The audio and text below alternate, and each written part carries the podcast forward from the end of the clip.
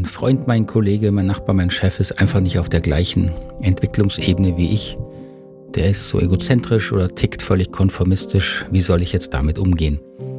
Mit diesen und ähnlichen Fragen beschäftigen wir uns heute im Podcast Gewaltfreie Kommunikation und Persönlichkeitsentwicklung. Ich bin Markus Fischer und heiße Sie ganz herzlich willkommen. Freue mich, dass Sie wieder dabei sind. An allererster Stelle möchte ich mich heute ähm, mal bedanken für die viele Unterstützung, die ich hier erfahre. Zum einen ähm, habe ich ganz viele, habe ich jetzt gesehen, Apple-Bewertungen schon bekommen und wenn Sie so eine ausgefüllt haben, die kann ich jetzt hier leider nicht alle vortragen, aber ganz, ganz herzlichen Dank. Das ist echt toll und freut mich total. Ich habe alle gelesen, freue mich über jeden einzelnen Stern, den Sie da vergeben. Also ganz tolle Sache. Vielen Dank. Und auch mein besonderer Dank natürlich immer noch an meine treue Community, GFK-Community auf Steady. Und da haben wir ein neues Mitglied, Thomas. Hallo, herzlich willkommen. Ich bedanke mich ganz herzlich für deine Unterstützung des Podcasts. Es ist wirklich äh, immer wieder schön zu sehen, wenn da einzelne Menschen den Schritt machen und mir hier mit kleinen monatlichen Beträgen meine Arbeit anerkennen und wertschätzen. Wenn Sie daran Interesse haben, entweder an Bewertungen oder an, auch an der Mitgliedschaft in der GFK-Community, einfach auf die Homepage www.knotenlösen.com, Knotenlösen, wie den Knoten lösen, ein Wort mit oe.com gehen und dort finden Sie den Link. Würde mich sehr freuen. Ganz herzlichen Dank.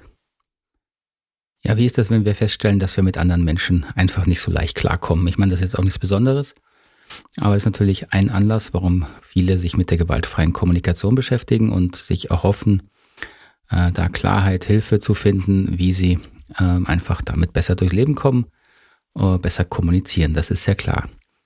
Äh, in, in unserem Ansatz und im Online-Kurs Gewaltfreie Kommunikation ähm, beziehen wir uns da immer wieder auf verschiedene Entwicklungsebenen. Und darauf bezieht sich auch diese Aussage, die ich jetzt immer wieder mal gehört habe, die auch als Frage immer wieder mal kommt. Das heißt, wenn Menschen diese Entwicklungsebenen kennen, dann kommen häufig so Aussagen, ja, mein Nachbar, mein Chef, mein Kollege, mein Partner ist einfach auf einer anderen Ebene als ich. Wie, wie soll ich jetzt mit ihm kommunizieren? Und in das Thema möchte ich einfach mal mit Ihnen gemeinsam noch mal ein bisschen einsteigen. Also was hat es mit diesen Entwicklungsebenen erstmal auf sich? Das ist sehr äh, wichtig, dass wir darüber gemeinsames Verständnis haben. Falls Sie das noch nicht kennen, hier nur ganz kurz nochmal äh, die Übersicht. Wenn Sie das vertieft haben wollen, im Podcast gibt es verschiedene ähm, ähm, Lektionen schon, Episoden dazu, wo ich da ein bisschen vertieft drauf eingehe.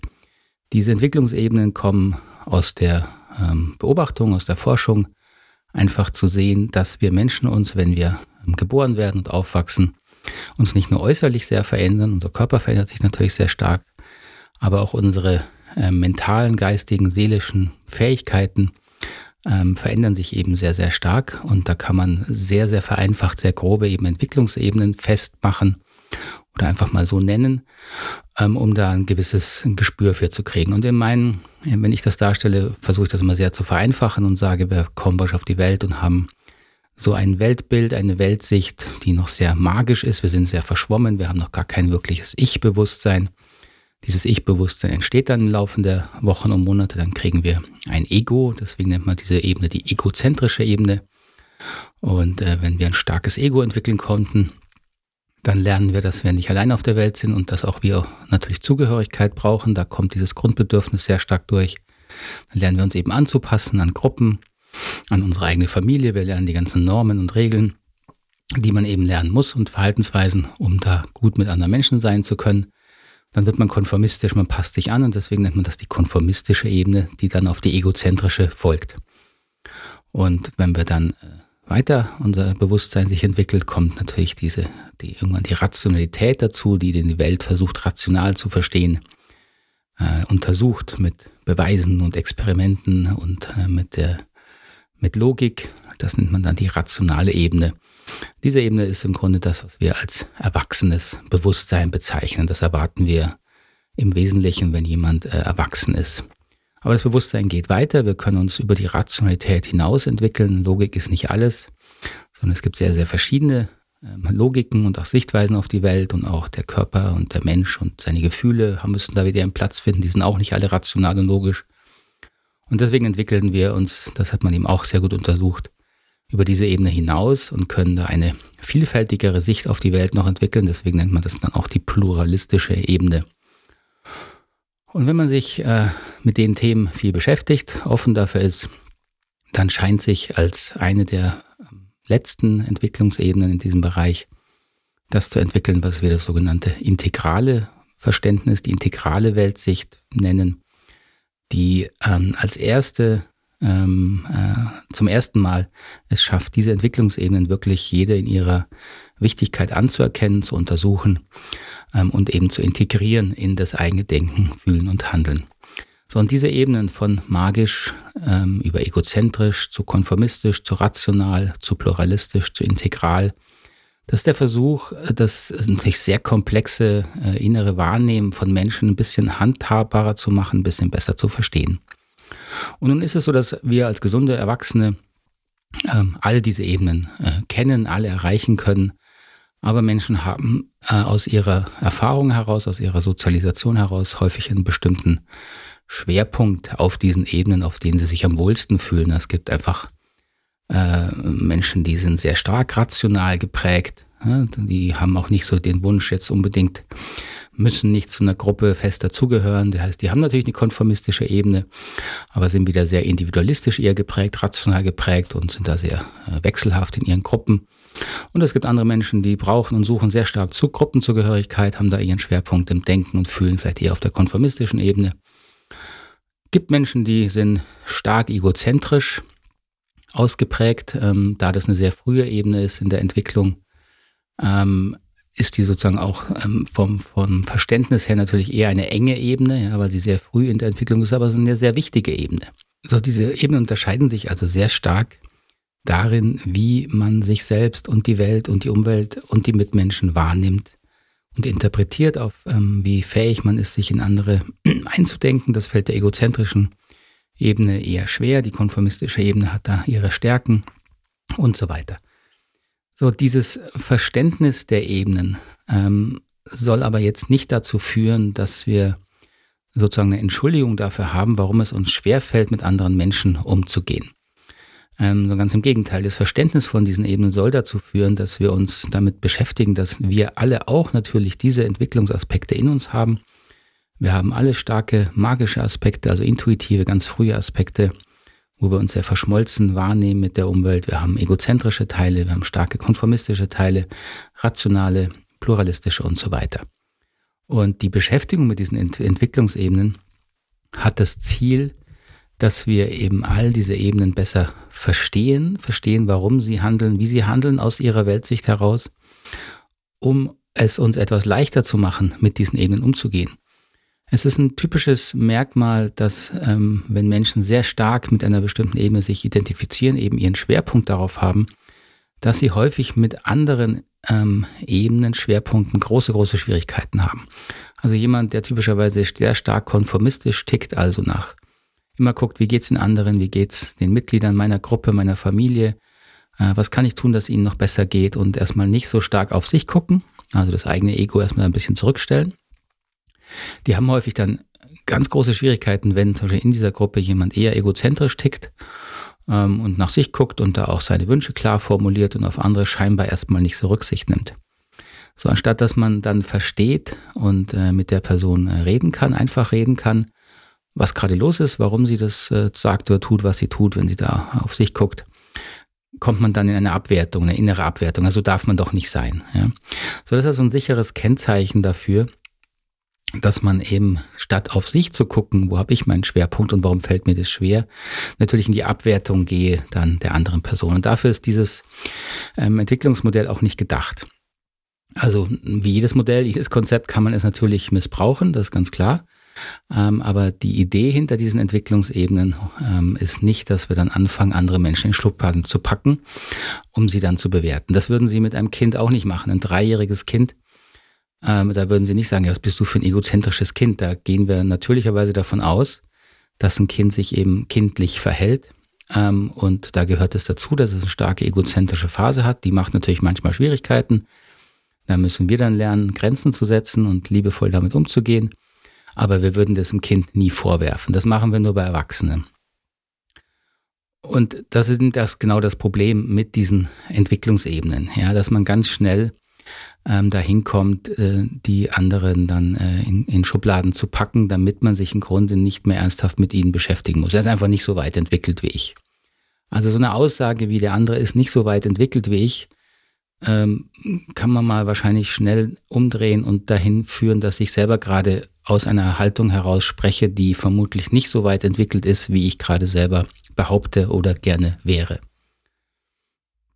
Und die gewaltfreie Kommunikation ist ja zum einen eben im Wesentlichen dazu da, dass wir uns da bewusster wahrnehmen. So, und das ist ja schon mal ein großer Schritt, wenn wir dann feststellen, na okay, das fällt mir einfach wahnsinnig schwer mit jemand, der da sehr nach sich guckt und klar seine Wünsche formuliert, ähm, offen umzugehen, mit ihm zu reden, äh, das zu besprechen. So, und das heißt, dann kann ich bei mir gucken, warum fällt mir das schwer.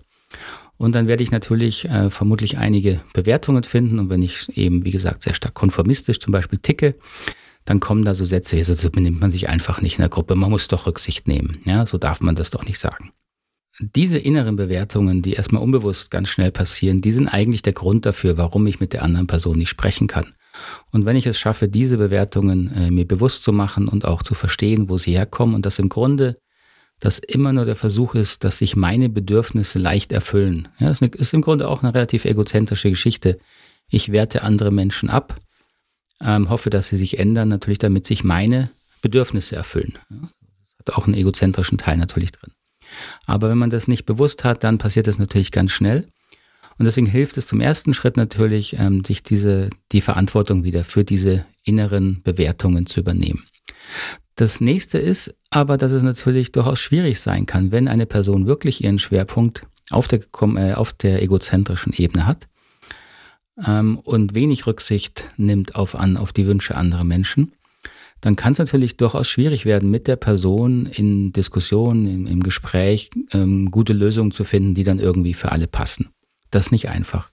Und warum ist das dann nicht einfach, mit so einer egozentrischen Person umzugehen? Weil mich diese Person natürlich im Grunde dazu zwingt, auch meinen egozentrischen Anteil stärker hervorzubringen und da, ich sag mal, ein Stück weit egozentrisch dagegen zu halten.